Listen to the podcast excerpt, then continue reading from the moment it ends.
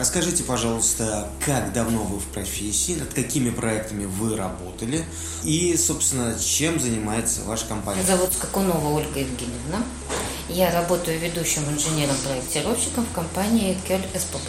А в основном наша организация занимается э, электроснабжением промышленных объектов. Профессии я уже больше 15 лет.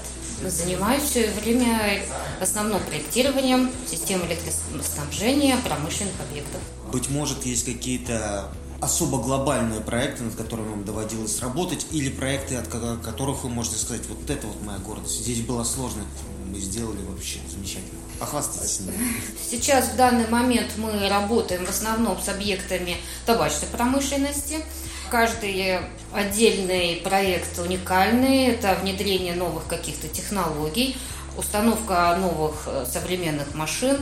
Смотрите, вот сейчас в рамках законодательства, которое начинает работать э, с 1 сентября 2022 года, данный экзамен он обязателен. Как вам кажется, насколько он важен с точки зрения профессионализма? Вы привели э, массу примеров а, в которых подчеркиваете, что вы профессионал вообще экстра-класс и решаете сложнейшие задачи абсолютно. Как вам кажется, насколько данный экзамен он важен?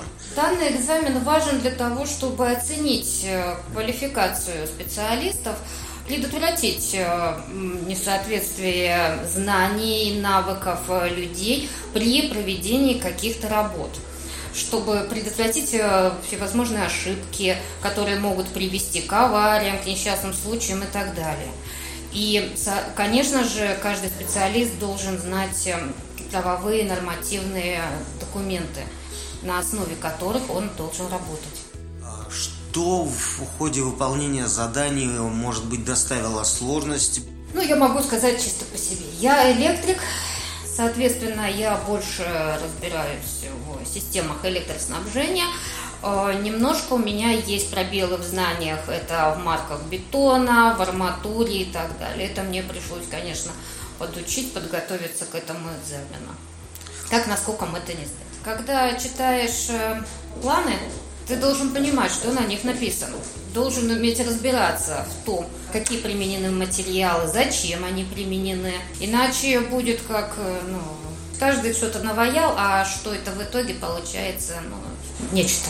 Расскажите, пожалуйста, о том, как проходил экзамен. А, экзамен проходил очень строго. Было видеонаблюдение, была фотосъемка. А, были представители экзаменационной комиссии, которые наблюдали за нашими действиями.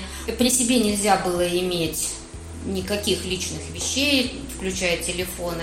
Также на компьютере велась видеосъемка того, как ты сдаешь экзамен.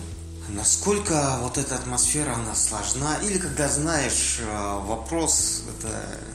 Я не сказала бы, что сложна, но она как ну, она достаточно строгая.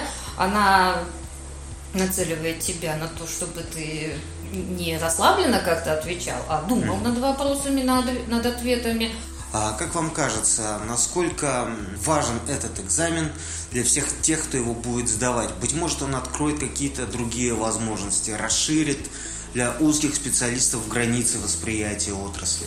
Да, конечно же, когда ты готовишься к экзамену, ты читаешь э, не только по своей непосредственной специальности, но и по всей строительной, по всем строительным объемам повторяешь э, нормативные документы, на основе чего выполняется и проектная документация, на основе чего выполняются сами строительно-монтажные работы, как оформляются акты, кто согласовывает все этапы работ. Конечно же, это все ты освежаешь в памяти, а что-то, если не освежаешь, то новое получаешь, новые знания.